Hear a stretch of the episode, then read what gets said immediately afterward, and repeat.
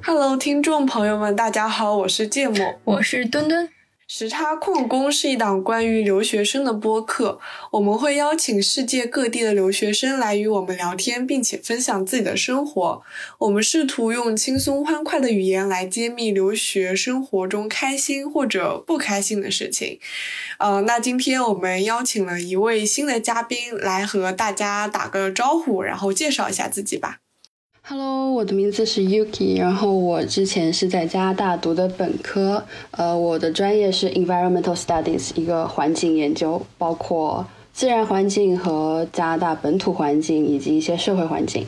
OK。嗯，那欢迎 Yuki 今天来我们这个播客来做客。那我们今天的主主题呢，就是关于考研研究生嘛。因为我本身就是我本身还是在读本科的一个状态，所以我想分别问问墩墩和 Yuki，就是关于考研的一个想法。那嗯，Yuki 可以先就是分享一下自己就是在本科，然后升上研究生升研这个过程中的一些想法和故事。嗯，呃，其实我自己感觉升研的话，就是我自己也有投日本和欧洲方面的。然后日本是它是不同，就是你是需要去考学的，就相当欧美是一般都是申请制嘛，就你申请到给你发 offer 你去就可以了。日本是你不仅要去套词，然后其实你还需要去呃提高你的日语水平，然后你还要去，比如说你要考不同的大学，你要分别写你的研究计划书。每一个大学每一个专业你都要写不同的计划书，然后你还要可能会参加校内的面试和考试。所以感觉日本升研究生是比较漫长的一个过程。然后欧美的话，这边就是根据你大学呃三四年的成绩，你的一些。像呃参与过的经历或者奖项申请就可以了。然后，因为我有朋友也是在国内考研嘛，那在国内考研的话，就嗯不会看你过去四年的成绩，就直接是一场考试，然后再就是一场面试，定一下。其实跟日本有相似的地方，但是跟欧美是完全不同的两种模式。对，因为你本科是在加拿大读的嘛，然后当时为什么会想着说去日本读研呢？因为我我看就是我蛮多本科可能加拿大的朋友可能说会去英国读研，或者继续留在北美，我会选择回亚洲，或者像就是去日本的话，可能会比较少一点。呃，其实还是我的一个个人选择，因为当时在加拿大的时候，我是南方人嘛。我说实话是不太习惯加拿大的气候的，就是一年有，因为我住的地方埃德蒙顿其实也算是一个比较冷的城市，一年有六个多月都在下雪，就是属于是冬天。然后冬天的话，太阳就，呃，就天黑的就比较早，就基本上是四点钟的时候就天黑了。其实整个是比较压抑的，再加上我们那边也没有什么很多娱乐。呃，就是很多娱乐生活，基本上就是朋友去 party 啊，或者去 club 去 pub 呀，就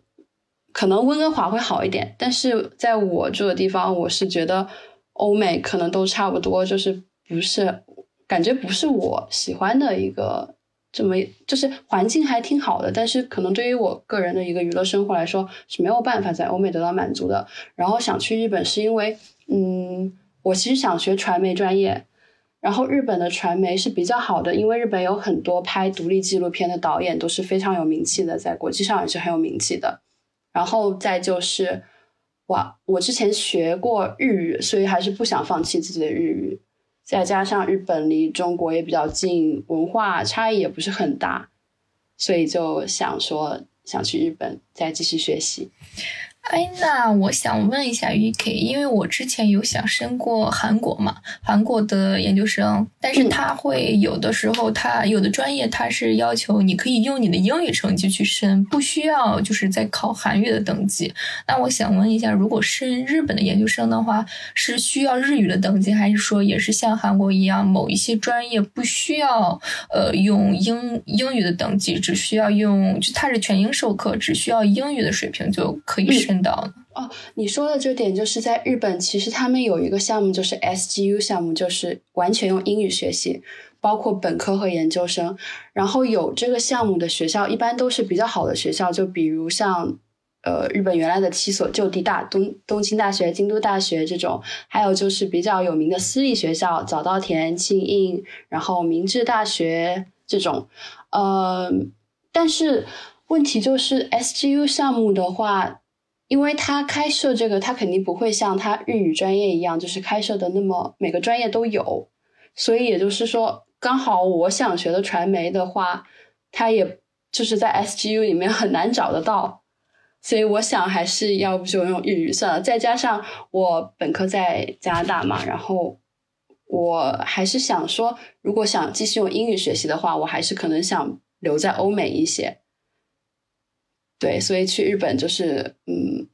一个是想继续，嗯，精进一下我的日语，再就是确实是专业没有找得到，如果有的话，说不定我也去申请 SGU 项目了。那我觉得你这个专业跨度其实还挺大的耶，你就是像你本科学的是那个环境，然后到研究生的时候直接想跳到传媒了，我觉得这种申请的怎么说？就是还是会有点压力吧，这样子，呃，那个跳跃度这么大的话，对对对，因为其实我本科就很想学传媒，但是我们学校没有这个专业，所以导致要不就只能去其他学校，然后加拿大有传媒的学校也不是特别多。对，因为我有我有朋友是在加拿大读本科嘛，他在蒙特利尔读，就是读麦吉尔。然后我感觉他们那边读的很多，就是像生物医学，呃，或者是那种经济什么的。然后我觉得读那种人文科或者读那个传媒之类的还是挺少的，在加拿大。对对对对，是的，就很奇怪，因为我们学校也是，我们学校是工科比较好嘛。但是我读我们学校商学院的非常多中国人，就感觉无论是在加拿大每个学校商学院，都是很多中国人，全世界都很多。我在英国读商科也是，我的专业有一百多个同学总共嘛，然后差不多有百分之九十以上都是中国人，然后其次是印度人，然后也有可能我开学的那个时机不太好，然后关键是印度同学跟我吐槽。为什么都是中国人？是的，很多这种情况。对啊，可能全世界都是这样子吧。商科的中国人，因为英国商科也比较好，对，英国商科比较好，再加上呃，好学校比较多。嗯，那你当时就是申请研究生的时候，因为你说。呃，想去日本读嘛？当时有动过脑子说想回国读研究生这个想法吗？回国，感觉会进入一个比较危险的话题。回国读的话，因为回国内读研究生好像是要去考的，对吧？我没有听说是能申请上的。然后，对，就他们考的很多。我感觉我就从来没有学过，比如我的专业是不需要数学的，但其实你去考很多研究生都是需要数学，需要有这个项目。如果只是纯文科考的话，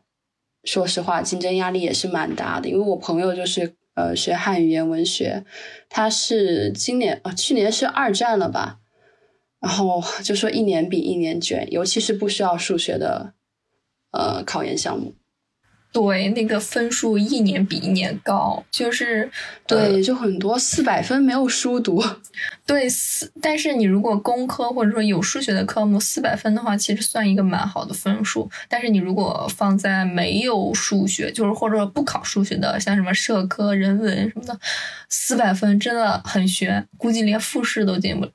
就是好学校的复试。是的，是的。夸张啊！因为我我现在是本科，然后我现在是大三嘛，然后也有想申请研究生这个想法。我其实跟 Yuki 一样，我也是南方人，我是苏州的。嗯，然后所以呢，我其实对于英国当时冬天漫长的就是黑夜，还有那种冷冷的感觉，就是非常的痛苦，就导致我其实也挺想家的，所以我就想研究生，嗯，离家近一点嘛，所以我当时去认真研究了一下。就是在国内读研究生的可能性，嗯，然后呢，我发现如果想要回国读研究生，不管你是国外本科还是国内本科，都是得参加国内的研究生考试的。然后我当时就陷入了沉思，我觉得我肯定考不过，考不过，考不过国内的这些卷王啊，是不是？然后我就想，那要不去新加坡或者去香港读一读嘛？然后，因为再加上我本科也是读经济金融相关的，所以我觉得可能去香港或者去新加坡。也还挺好的，像你刚像 Yuki 刚刚说的 SGU 项目，啊，我之前也了解过，是因为我有个朋友，当时在申请大学的时候，就是想走这个项目，想去日本读大学读本科，嗯，然后因为其实这个项目能进蛮好的学校，像刚刚说的，就是私立的早稻田和庆应，对，还是应庆庆应，对，对，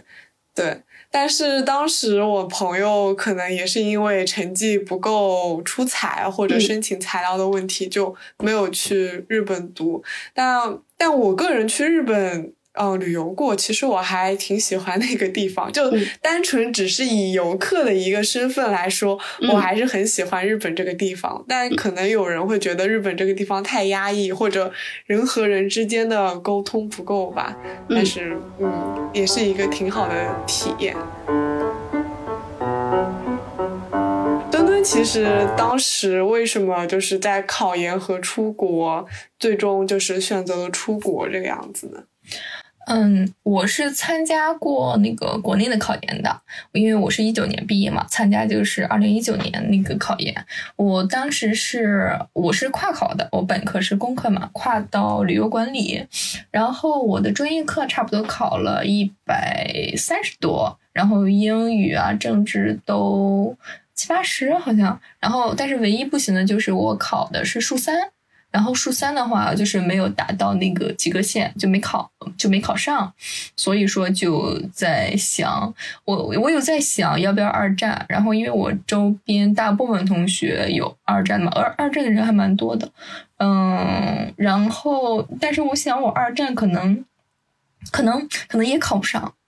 然后，呃，然后再加上我不太想，我我主要我当时想 gap 一年去环游世界也好，或者说做各种各样的实习也好，之后的话，呃，我会感觉申国外的研会比较好申一点，然后所以在就就申了国外的研，而且我觉得，呃，就是如果我从国内跨考选一个跨度比较大的专业来说，比较难。呃，因为各种信息差或者之类的，如果我去申国外的研究生，选一个跨度比较大的专业，可能会好好深一点，所以说才选择那个国外的读研。嗯嗯。但其实我挺好奇的一件事情，就是还挺想分别问一下 Yuki 和墩墩的，就是你们对于读研究生这件事的定义是什么？就比如说，你们可能是为了有一些学术的理想，或者是很喜欢读书，或还是单纯的只是想成为一个研究生，拿到研究生的学历，最后为了去找工作呢？对，就那我们先听一下那个墩墩的想法。嗯，其实我刚开始读研是是有一些功利的想法的，就说获得一个研究生学位，再加上英国它那个时间比较短，一年制嘛，呃，就觉得会在不浪费，因为我已经 gap 了一年，在不浪费我大部分时间的前提下，就是快速的获得一个研究生学位。但是当我真正开始读了之后，我忽然发现，就是你专心搞学术，其实也蛮快乐的。我会就这样这样想，包括研究生做，如果说就是研究生，它它好像分为授课型和研究型嘛。我觉得如果读一个研究型的研究生，可能会蛮快乐的。但是我必须承认，我刚开始申研，我是抱着一个功利性的态度，因为国内这个就业形势真的是一年严峻起一年，包括现在研究生国内的研究生学历也是遍地拽一大把。然后，但是当我读研究生之后，我会比较倾向于，如果说你对你的嗯研究方向或者说你的人生有一个目标的话，我会建议说读一个研究生。嗯，那 Yuki 呢？我自己的话，其实我没有什么太多的想法，因为呃，之前也说到了，我是打算跨专业升研究生嘛，但是。这个在日本其实是很难升到的，所以我的想法就是，我是因为喜欢传媒这个东西，我想要去更了解它。无论是说本科还是研究生也好，就如果没有办法成功升到研的话，让我去重新考本科的话，我也会很愿意。我就是怎么说呢？就是我会觉得学习这个事情，就不管它是本科还是研究生，只要是在学习，你就一定能学到东西。无论是你在做什么样的事情，然后。呃，我觉得人的一生都是需要学习嘛，去学习自己能有能在一个时间段集中去学习，能有一个那个学习的环境，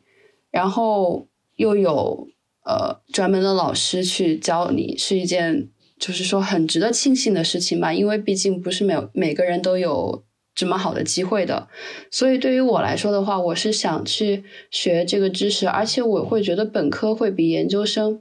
嗯，怎么说呢？对我来说会快乐一些吧，因为本科可以去选很多不是我专业的课，然后压力也没有那么大。因为我有听说，呃，英国一年制硕士其实压力还是蛮大的，你必须就是就 essay 很多呀，然后给你布置的 coursework 也是很多的那种。我觉得，嗯，可能对我来说，去获取一个新知识，然后。呃，有一个比较好的留学体验会比较重要，所以我不是非常在乎是否是研究生还是本科生。如果真的要我再去重新读一个本科，我也会非常愿意。对我也是这样。当我读研究生的时候，我会非常，我会有一点点后悔，我为什么没有升国外的本科？我有点，因为我本科就是参加高考，然后选到了一个我并不怎么喜欢的专业，就是理工科嘛。然后，但是当我到研究生的时候，我会选了一个我比较喜欢或者想读的。然后读在读的过程中，我会有点后悔，呃，就是为什么没有直接升国外的本科？我感觉从本科从头开始的话，可能会我的留学体验会更好一些。而且我觉得英国的一年硕士有点有点压缩压缩的有点太紧了，对，所以。如果嗯，如果我也同意 UK 说的，而且如果让我重新来的话，我可能会选择读那个申请国外的本科。然后，如果当我真的想做一定研究的话，我再去申这个研究生。哎，那我想知道芥末为什么还会想继续读研呢？是逃避学校这个，逃避社会这个象牙塔吗？那我读研究生比你们会功利很多哎，就像。呃，Yuki 其实是就一直会喜欢传媒嘛，就即使在加拿大，可能本科。就读了环境，但是研究生想继续升传媒这个方向，然后即使也愿意，甚至再重读一个本科这个样子，其实我还蛮佩服的。然后像刚刚墩墩也说，后来读研究生有享受到学术的乐趣。那我个人跟你们俩比起来呢，就会肤浅很多。就我刚开始学习京剧，呃，学习经济。嗯，我高中的时候其实就开始学经济了。当时我为什么喜欢经济？单纯是因为。我学经济学的很好，我的考试成绩很好，所以当时就想着，既然我擅长它，要不我大学也学一学吧。因为当时其实一些经济的一些 concept，就比如说什么沉没成本或者机会成本，我都觉得还蛮有意思的。用一个比较经济的想法来思考一些是就是现实生活中的问题，我也觉得自己能逃避很多消费主义的陷阱。然后后来进了大学之后，嗯，除了学习之外，我还就是参加了一些社团活动，还要找一些实习这个样子。所以我其实。在大二大三的时候，我是挺坚定的，说以后想找一个实习，然后来就是找一个工作这个样子。因为我对学习这件事情并没有很热衷，因为我学习的话，我能感受到学习过程中一点可能学习到新东西的美好的地方，但是更多的时候，我其实并没有很享受学习这个过程，特别是要考试或者读 essay 的时候，甚至我刚刚在录这。这个播客之前，我就是因为马上又有一个 group project 要讨论，然后我还在那边看 essay，我觉得好痛苦。为什么要让我看这个东西？所以我读研究生的话，可能就只是更多的为了满足这个学历的需要。所以我其实对于读研究生并没有太多的。可能说学术上的追求吧，虽然我对于其实可能人文社科也挺有兴趣的，比如说什么文学啊、政治、哲学，我都有点兴趣，但我可能只是会把他们当做兴趣，而不是当做自己的专业。对我就是就听起来会比较功利一点。没事啊，各有各的选择。再聊回到就是像 UK，就刚刚说，你现在是处于大三不大四要申请研啊，大三哦大四要申请研究生，还是对还是已经在读研究生了？哦，我已经是读完，然后再申请研究生的这个阶段。对，我刚刚因为听你说你刚刚是 gap year 了，对吧？嗯，对，我是 gap 了。嗯，那你当时 gap 了之后有去做什么事情吗？其实是当时 gap 的时候，刚好碰上疫情，就刚好二零年一月份 gap，就完全的对，就困在加拿大，困在我的宿舍里面。而且我当时是我我住的宿舍是 international house，就是有很多呃交换学生。然后疫情开始，他们其实很多人是打算过来交流两个学期的，就没有办法，只能提前回他们的国家，或者是。嗯，就呃，本地学生在我们学校三月份的时候说，见上网课之后，他们也回去了，就等于是非常呃一百多人的宿舍里面只留下了几十个人，就很当时还蛮孤单的，因为我有很好的朋友住在那，但是也是因为疫情不得不回他自己的国家。就我一个人待在那个宿舍待了八个多月，就是从一月到八月底回国，也没有办法。就中间出去去一趟温哥华，在疫情还没有那么严重的时候去温哥华玩了一趟，之后其实也没有就一直在学日语，所以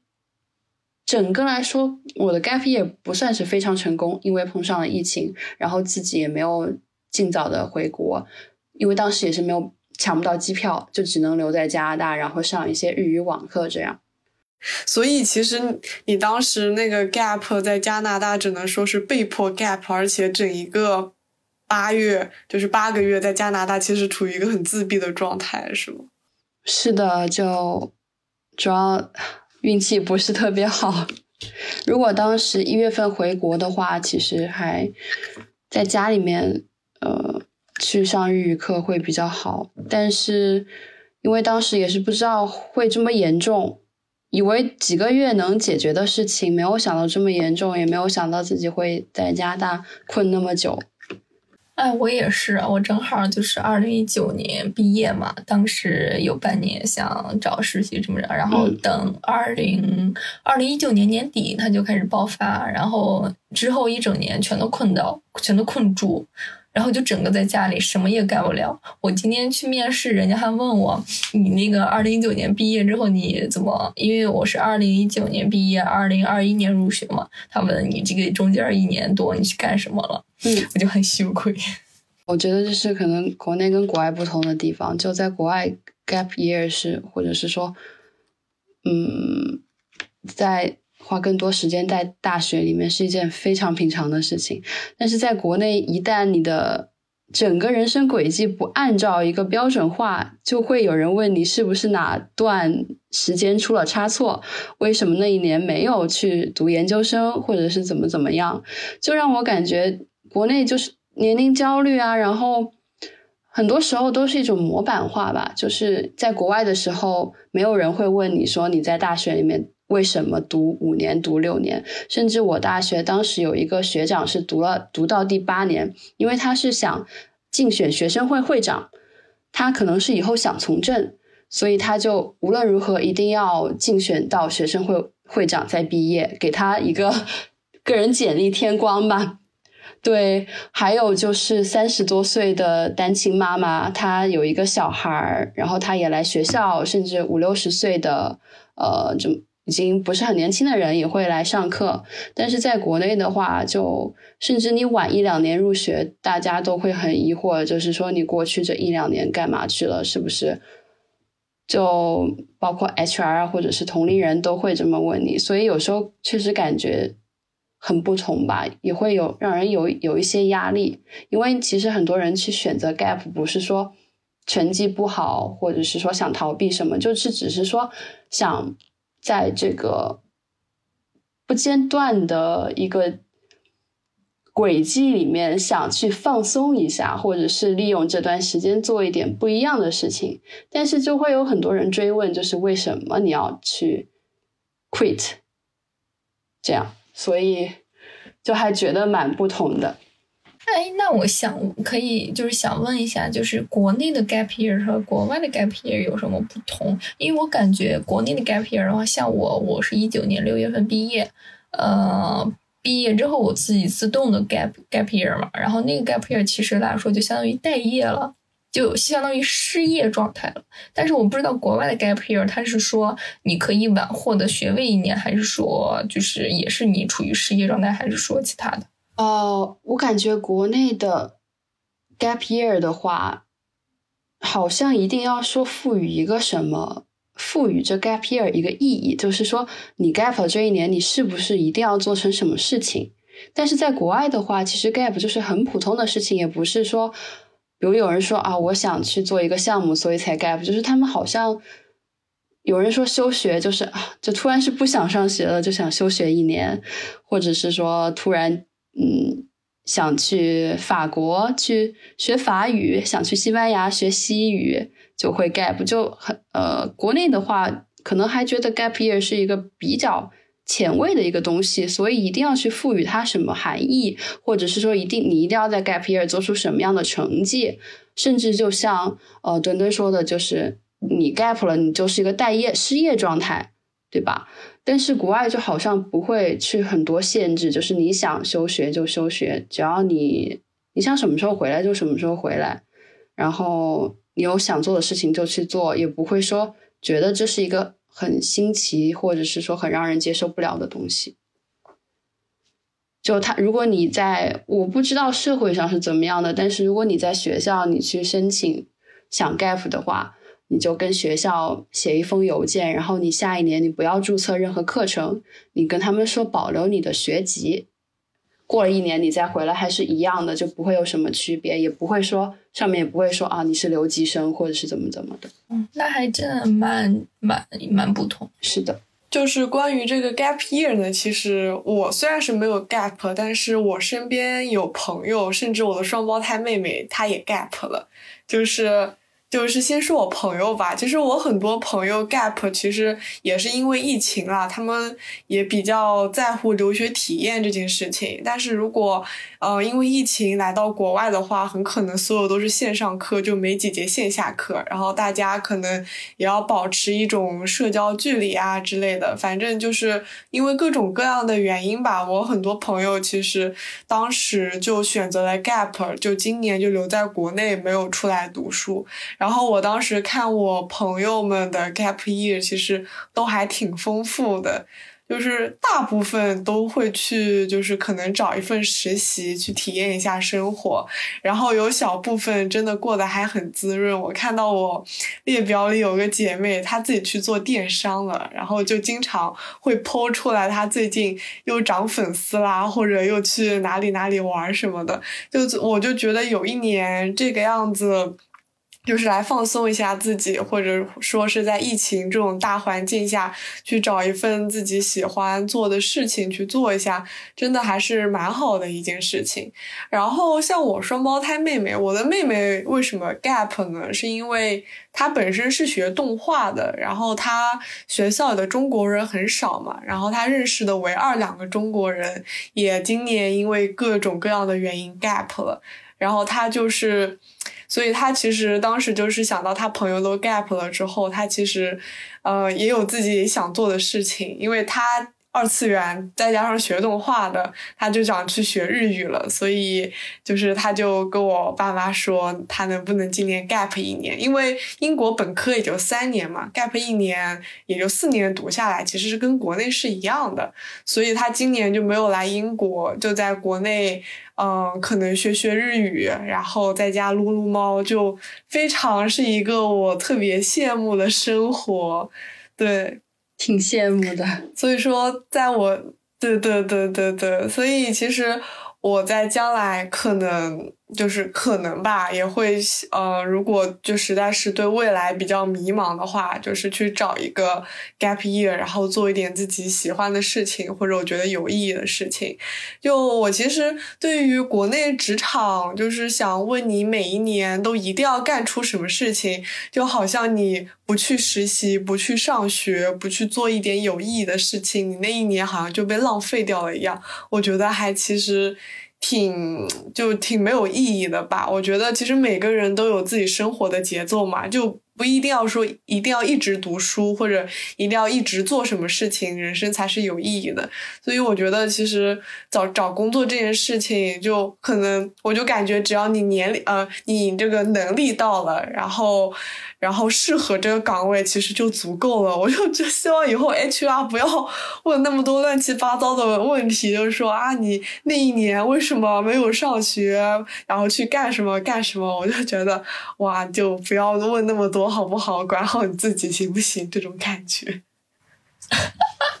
是的，嗯，一样的想法。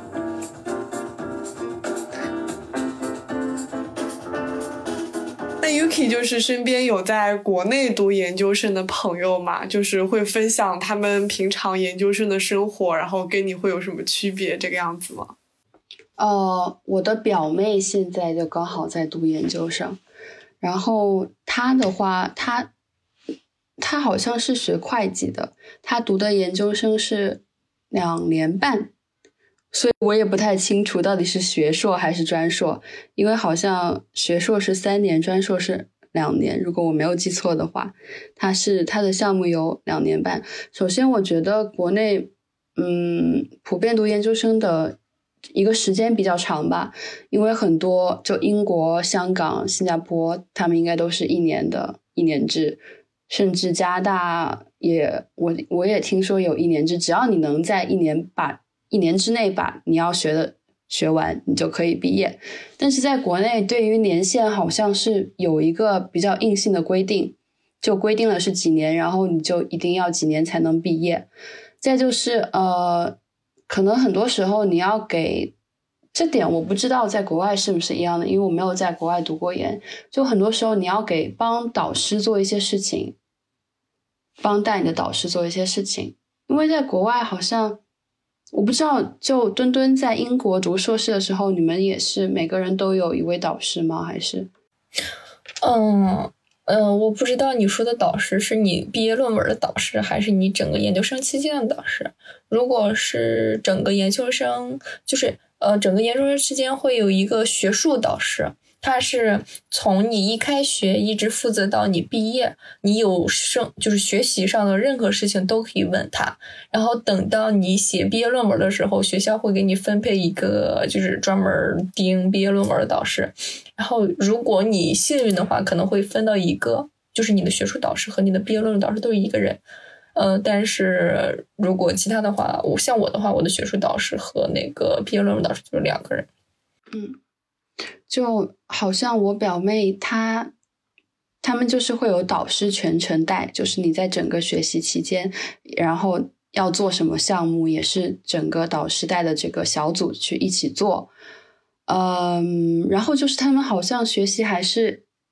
蛮紧张的，因为他经常跟我说，有时候会感觉有一些压力，就觉得读研究生太难了，读不下去了。包括我也有看到其他朋友就是说，啊，虽然觉得考研很辛苦，但是读研究生确实还蛮让人抑郁的，就是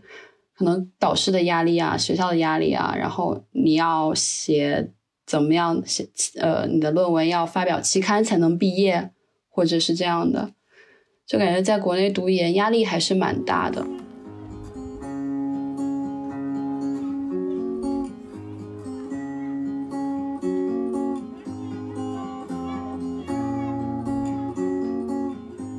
国内应该就是一个导师会带全程这两年或者三年，然后应该是有呃，就是研究室的，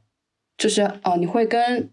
你的同学一起，就是在这个导师手下做项目，然后可能你要发表你的论文，要发表期刊，或者是怎么的才能毕业，以及你是学术压力还蛮大的，我是这么想的。但是我也没有读过研究生，我也没有读过海外的研究生，所以我也不太确定，就是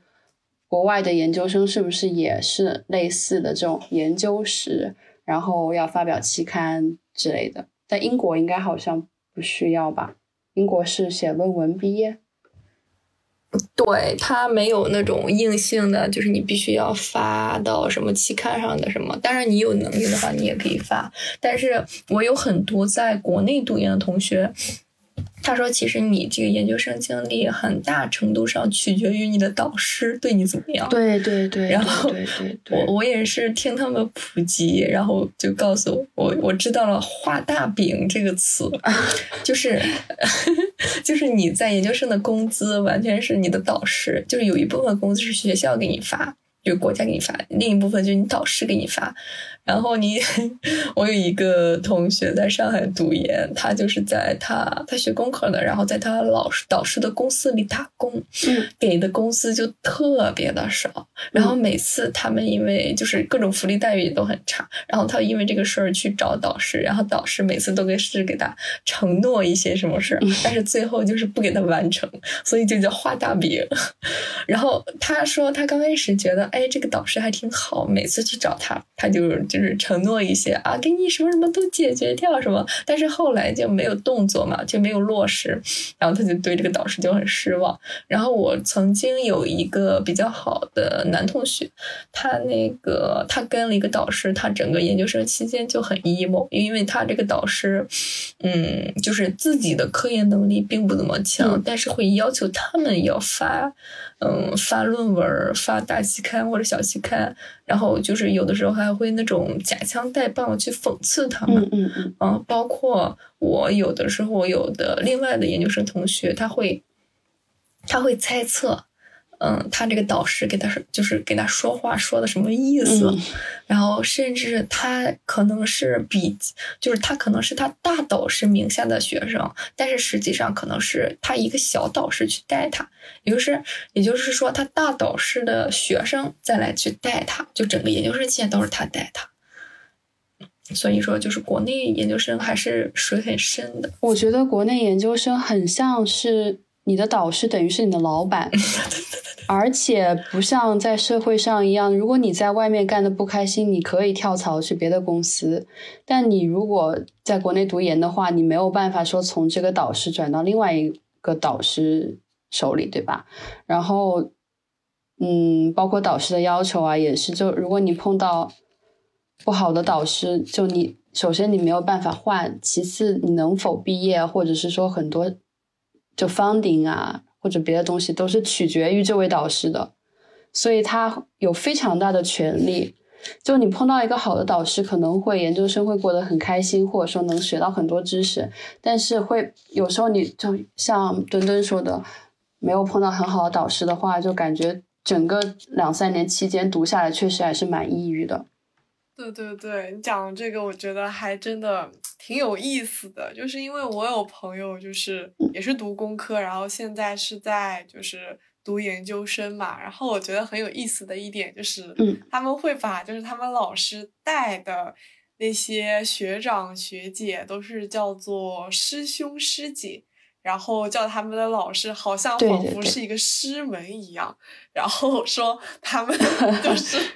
去可能说哪天一起出去聚餐了，或者说啊，今天我的师兄要带我怎么怎么样，然后说我们今天要开组会之类之类的，我就感觉。我就当时没好意思跟他说，但是我觉得他们这种模式就很，就是这种可能是大家都这么叫吧，就是 有一种就武林里面，然后大家有各自的师门，然后有自己的师兄师姐，衡山派，然后什么师妹什么师弟，我就觉得哇，好，就是还蛮有意思的，因为我感觉我身边就是读研究生，就大家。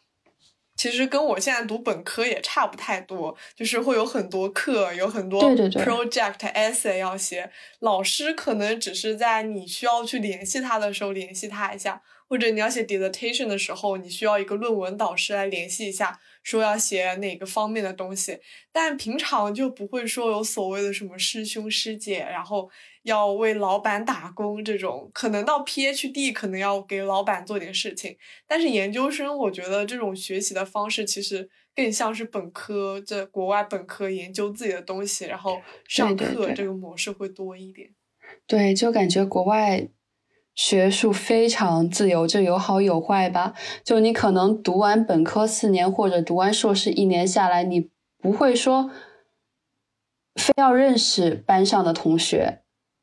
你可能几年下来，你因为很多课都是混合着上的嘛，有可能你跟这个同学只在这个班见面，你跟他就完全没有联系，或者说。啊，你们可能是专业相同，每节课都一起上，但你也不一定非要去认识这个同学或是怎么样。但是在国内的话，就感觉很像一个小社会，就是大家的联系会更加紧密一些。就有什么可能有什么困难，可以找到人帮忙，可以找到呃师兄师姐帮忙，或者去找随时去找老师。但是因为像我，我很怕跟别人，就是很怕万一跟人际关系。没有处理的好，大家两三年抬头不见低头见的，我真的 很害怕这种，就是感觉我会非常尴尬。但是在国外的话，就嗯，没有什么人管理，就你想去上这个课就去上这个课，你可能呃需要做小组作业的时候，你才会说跟某某同学去认识，或者你有问题去找老师的时候，可能老师才会比较留意到你，就有好有坏吧。因为他们国外的话。也不会说随时去查你懂了这个问题没有，或者是去 check 你的成绩，所以有时候你可能已经挂科了，但是也没有人来管你。但在国内的话，可能就大家会推推着你学习这样。对，而且就是我有学工科的，就是舍友女性同学嘛，她就跟我说，她说就是有的时候，就比如说工科什么实验做不出来，或者说各种科研数据弄不好，就是包括他现在的某一些项目，都是都是有的时候是给他，呃，导师的项目添砖，就是他的项目是他导师项目的一个小分支。所以有的时候他的导师或者说他的学长学姐会嫌他某一部分数据或者说实验做的不好，甚至他有的时候也会帮师兄师姐打工，就是也不是打工，就算帮忙吧，就是他的研究部分，嗯的研究数据能给他师姐或者师兄的研究能帮上忙。就是他的研究会用一下这个数据，然后他有的时候他就会就他跟我吐槽嘛，他就说就是有时候师姐或者说师兄师长会有一些阴阳怪气的，就说嗯这个不行那个不行，他就跟我这样吐槽过，就是当然是在我们很私密的群里吐槽，我觉得这个关系还真的。蛮可怕的，但是也有利益了。就比如说，你遇到很好的师兄师姐，或者说很好的导师，他去把这个资源去 share 给你，包括对你国内就业什么的都很都很好。所以这个真的很看运气，就是对，像就像听刚墩墩这么一说的话，就如果你能就是。碰到一个可能很好的导师或者学长学姐的话，对未来就业什么都会比较有帮助。但是在国外的话，可能大家更像一个个独立的个体吧。像学习你也得自己操心，就顶多 group project 的时候要跟小组组员多交流交流，然后甚至是找工作，就我舍友嘛，他现在在读研究生，然后就是在学习的时候就还得一直找工作，就什么事情都得自己来，就可能没有一个说大家长式的一个导师或者说学长学姐会提供你什么帮助，可能有时候会觉得自己一个人做这件事情会蛮累的。然后可能有时候也会有点 emo，像我舍友经常会 emo 说啊，要找不到工作了怎么办？然后作业很多，然后也没有人可以，就是可能老师也没有老师，呃，或者就是学长学姐去抒发一下这种感情，就是可能在这个方面，要是在国内能碰到好的老师，我觉得还是挺好的一件事情。是的，就感觉国外可能更需要你，嗯。需要你怎么说？需要就你自我管理意识比较强，你必须得 逼着你自己去出勤，因为也没有人管你出勤，除了小课，你必须逼着你自己去，不懂的就问。然后在国内的话，可能啊你不懂的话，可能你不懂，然后老师就会关心你，或者是说必须帮助你，因为可能你的错误会是呃影响到他的研究。但是在国外的话，就是需要你非常自主去学习。可能有些人自己能力不是很强，在国外就还挺迷茫的。但是在国内的话，就有大家推着你一起前进。就虽然说可能你自己也有可能你自己说不是特别想学，但是至少整整体都要前进的情况下，你也不会落下太多的东西。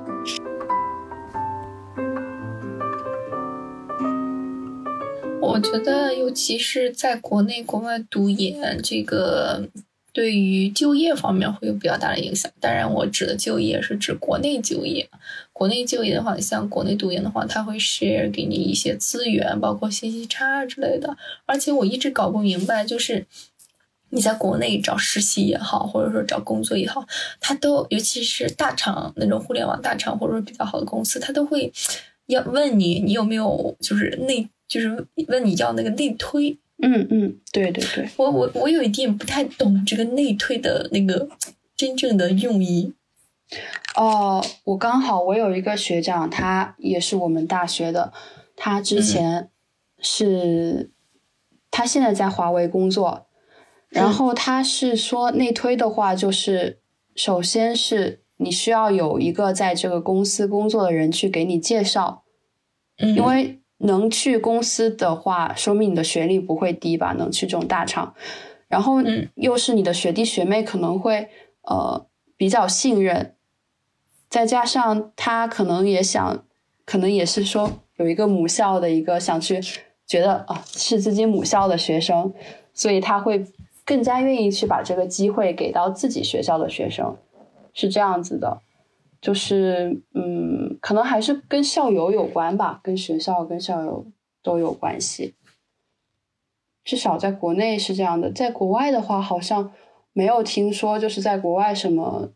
某一个大厂工作的话，会说有一个机会去给你，你要去找学弟学妹这样。但是在国内。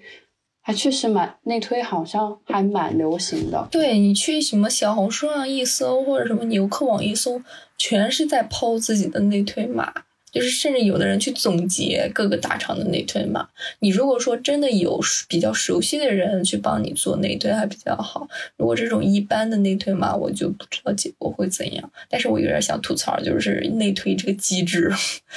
我懂，我懂，因为因为国外的。也像我之前说的，就是大家其实选课非常自由，除了你要上你规定的课之外，其他的课你都是可以自己选。也就是说，很可能你本科或者说是读下来的话，你其实不会说有认识的很多人，因为大家可能都是啊彼此做过课友，但不会说真正的成为同学或朋友怎么样。还有就是说，国外没有班级这个概念。就不会像国内说一个班级几十个人，就从大一到大四，大家都是上同样的课，怎么怎么样？然后没有这个概念的话，其实你你又不想自己去主动认识同学的话，其实可很可能大学这几年时间，你你要是不想去认识他们的话，你完全可以不认识，不跟任何一位同学深交。所以这个时候内推其实是没有意义的，因为，国外的大学也有。一般规模也比较大嘛，你也不是说。呃，没有进社团或者学生会的话，你也不会认识很多校友。但在国内的话，就大家都是一个班的，然后可能哦一个系，就可能对底下的这些学弟学妹啊，偶尔会认识，或者是说你同班同学，至少肯定都认识彼此。所以可能国外就内推在国外没有办法说是一个非常没有办法成为一个流行，我感觉。但是在国内确实内推还蛮多的，真的有蛮多，因为我看他们。也是说啊，有这个内推机会，你去哪个哪个公司这样子？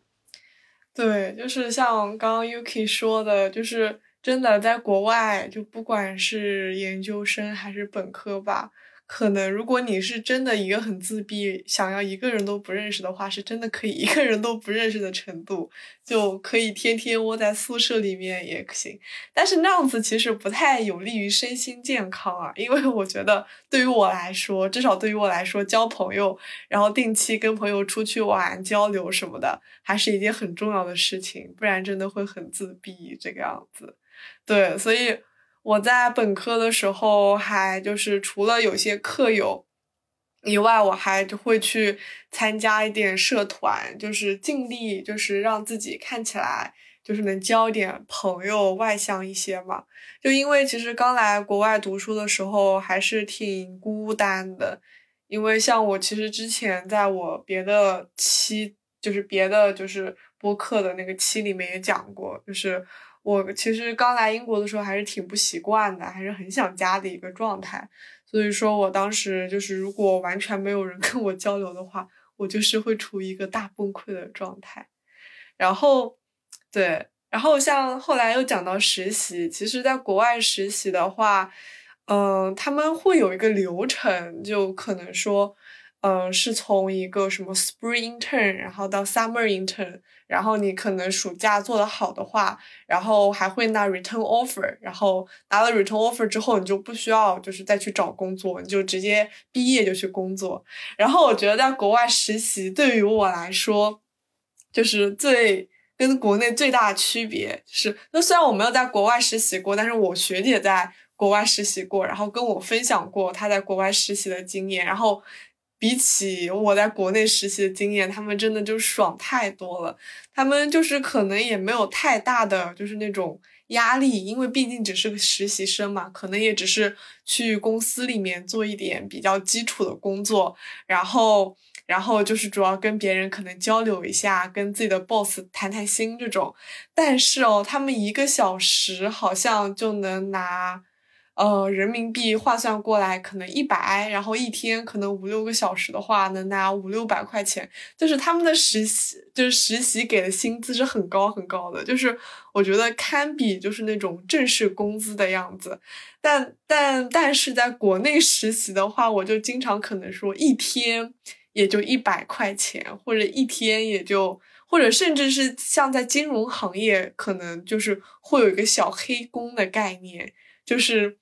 你我不给你钱，对，我不给你钱，但是你来我这里实习，可能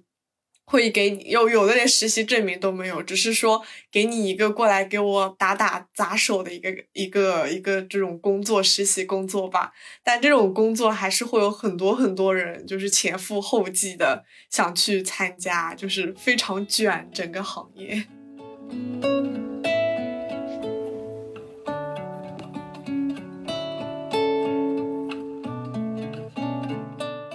我之前有想去，因为我对传媒也比较感兴趣嘛。我之前有想去那个湖南卫视实习，他那个就是不给你钱，也没有任何，好像有什么补贴或者，对对对对，因为你各种租房各种什么，你都要倒贴钱，就是其实是一件蛮不划算的事儿。如果对金钱来说，而且进去之后很累，压力很大。他基本上都是国内的资本家都是付着你实习生的。薪水，然后去让你干全职的活儿，然后，然后，但是这样就是他竟然都有那种什么，就都有好几轮面试。湖南卫视的实习生，什么无领导，什么面试，各种流程，真的还蛮复杂的。我懂，因为我自己是长沙人，然后，呃，其实我之前也想去湖南卫视实习，但是因为湖很多人去湖南卫视实习。就他们不会发工资，然后其实你可能自己要贴一点钱，很多都是外地的，你还要去附近租房，而且很辛苦，因为做传媒的就基本上昼夜不分这种。你要干很多的事情，而且本来湖南卫视就是事情比较多的嘛，因为他们在整个卫视里面也算是比较优秀的。然后他们是一年有很多个不同的项目组，比如说某某综艺，然后那个时候他们就会招实习生，就每个项目组啊，什么晚会全部都会招实习生，然后就感觉你真的是很辛苦，而且他们。对，就不仅是面试多，他们其实对你的学历啊也会看得比较重，就整个就是非常辛苦，然后又是不懂，你只是招个实习生而已。对，不理解，我不理解的。就是我之前看他们，就是可能招实习生，然后列了一大段，就是那个 job description，说哦要干什么干什么，然后看起来都非常高大上的样子，就是就是就是有句话，我当时觉得还蛮有意思的，就是你招聘的时候想招一个就是会坐火箭，然后。就是会开飞机，就感觉很高级，但是进去可能只是当一个螺丝钉，然后敲敲 键盘，就是做一些就是感觉普通人或者没有什么专业背景的人也可以去，呃，完全有能力完成的一件事情。但是你就是在招聘的时候要。层层把关，我就觉得很夸张，但但是我也能理解啦，就是因为国内现在就是高学历，然后有能力的人真的很多，然后想要，然后工作机会或者说好的实习机会又特别少，所以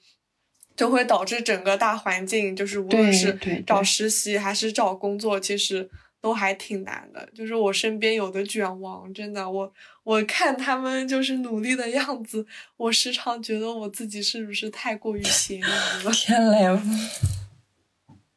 就其实我很想说的一点就是，在国外的话，可能很多人本科毕业不会想去读研究生，就大家可能都工作或者是怎么，但是在国内其实。包括我了解的很多人其实是不想读研究生的，但是没有办法，你本科学历出来找不到非常合适的工作，你在这个情况下，你只能让自己去考研去读一个研究生。其实很多人并不是说对学术有多大多大的兴趣，只是你可能要进的公司或者是你想选的岗位一定要求你有这个学历，然后大家没有办法，就只能去卷，然后又因为疫情嘛，就很多人就找不到很好的工作，就。更多人去考研究生，这导致是一个非常饱和，然后非常卷的状态。就你可能二零年考研一样的分数，就这这是我朋友的事情。就他二零年和二一年考研其实是考了一样的分数，但是而且是一个学校，同一所学校。他二零年的话是排名七十多，今年已经到了一百一二十了，好像一样的分数。就是我感觉是一年比一年卷，可能也是大家。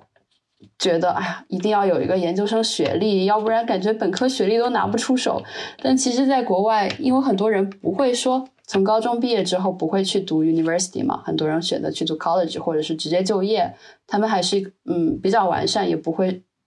对你有学历歧视，所以大家还都是能选择自己更想要的生活。但在国内的话，就感觉嗯。学历贬值吧，我确实是觉得近几年学历贬值的情况非常严重。可能前几年大家都觉得本科生毕业已经是一个很不错的状态了，就研究生不是很多。那这几年大家都觉得啊，本科毕业好像这个学历已经不够了。但是我现在感觉研究生学历又还不够了。对，就难道大家要都去读博士了吗？我 监督我哎，但是我我我想 share 一件非常有意思的事情。我有一个研究生同学，就是嗯，他在刚入学的时候跟我表达过，他想他他有读博方面的计划。然后等到写写毕业论文的时候，我我又问他。我说你那个什么那个，他有问我一个很 easy 的题吗？我说你这么 easy 的题就有点像开玩笑嘛。你这么简单的题，你确定你那读博计划想怎么样了？然后他说 no，他放弃了读博计划。但是我最近在找工作嘛，找国内的工作，我会感觉那个就是真的好卷，研究生学历都快不够用了。而且呃，他有的时候可能你当你的研究生学历上去之后，他有的可以看你的第一学历。就你本科学历，然后除了看你第一学历，还会看你做的那些实习有没有大厂实习，嗯，有没有各种其他的实习或者其他之类的。然后，呃，然后最主要的原因是，我觉得，呃，国家从二零一九年左右开始开始进行大规模的研究生扩招。呃，包括我身边二战的同学，一九年一战失败，二零二零二零年，我身边大部分二战的同学，就是从二零二零年开始，国家进行大规模的研究生扩招，我身边所有二战的同学，基本上过了国家线就会有学上。虽然他的学校可能不是他的 dream dream school 或者什么之类的，但是我会感觉这个大规模扩招其实有点偏向于高考，或者说，嗯嗯，当然不敢说中考，高考的话就是你考了分数就基本上会有个学上这种。那我觉得可能国家有点意识到现在的就业整个大环境下有一点比较难找工作，所以大家其实有可能把读研究生当做一种可能缓冲或者是一个继续读书的一个温暖的 港湾，就想着再读几年嘛，不想再那么快的到了社会里面去接受社会的毒打，所以所以会导致这个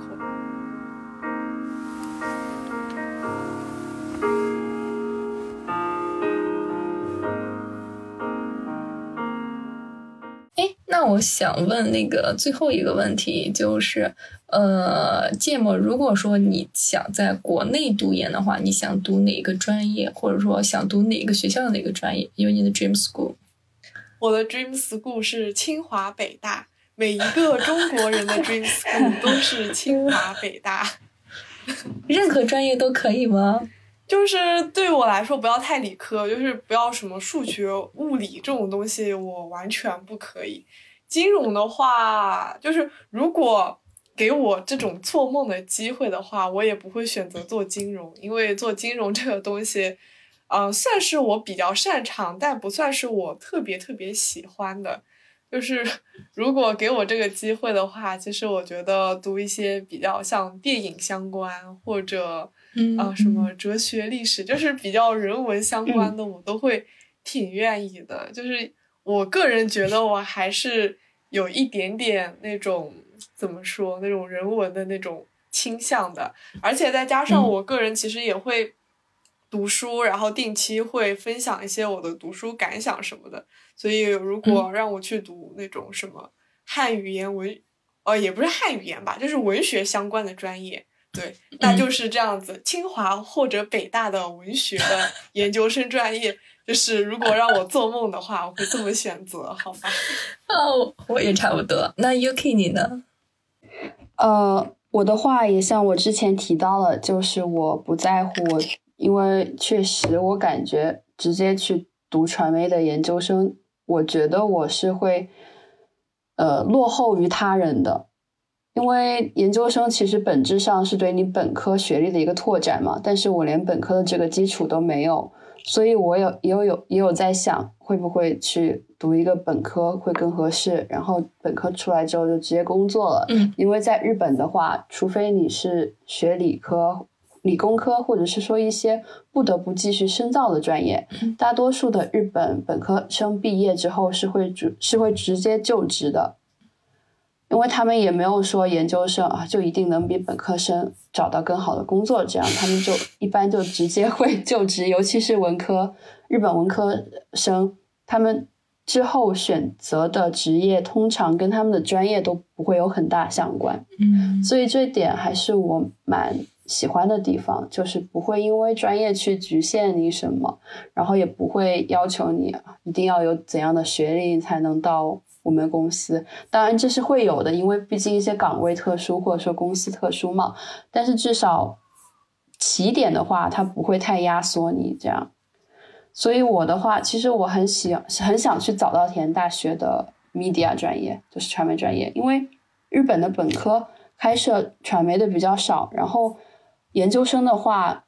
他们跨考是有难度的一个事情，所以可能如果我没有升成功的话，我会想说再去读一个本科是怎么样？因为我本身本科读的时候也是碰上网课，然后我自己又是一个上网课不太能集中注意力的人，也没有很强的学习体验感，我会觉得在家就能学，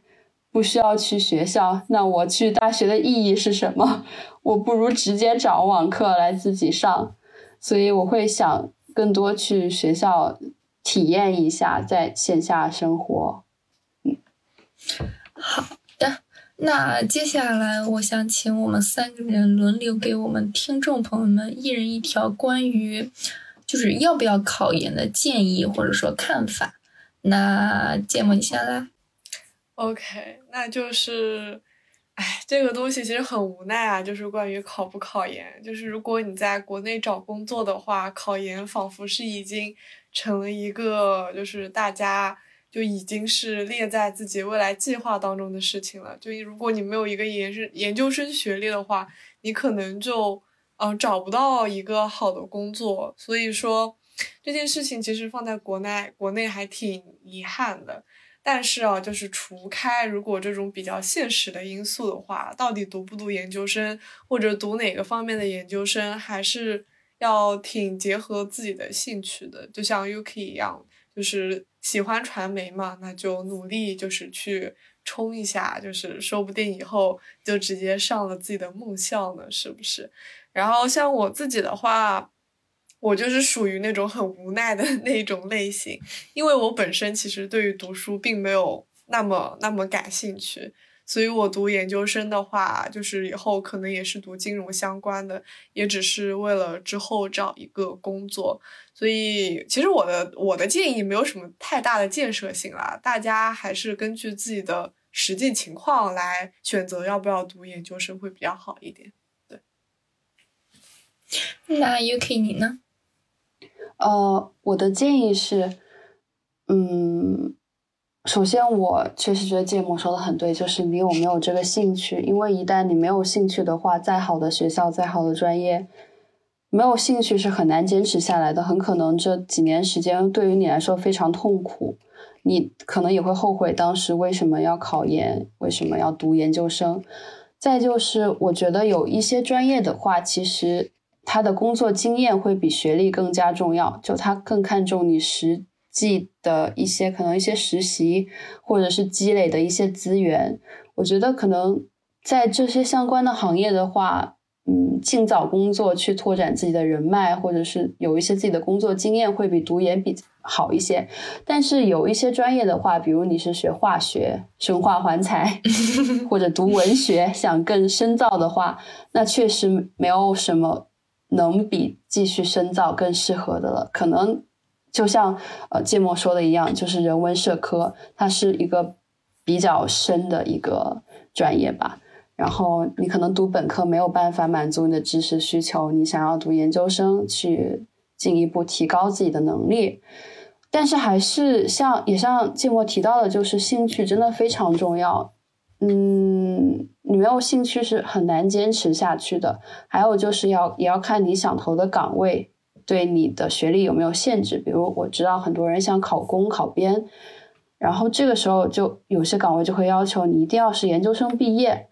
那如果你想去的岗位，你对你对你这个岗位非常渴望的话，那你没有办法，只能去读研。那有一些可能你想去的岗位。没有限制，你也不是很想读研，那我觉得确实就没有读研究生的必要。嗯，我也非常同意 Yuki 说的，就是尤其是，嗯，能力越来越重要，而且尤其是现在，就是就是大家的普遍的学历都慢慢提高了，我越来越觉得能力越来越重要，甚至有的时候能力超过了。就是学历的要求，其次的话就是我觉得关键得看你自己对未来的一些规划。如果说你真的没有头绪的话，不妨呃 gap year 一下去尝试不同的岗位，也许你会真正找到你真正想要从事的岗位。因为国内三年的研究生，我会觉得有一点点浪费时间。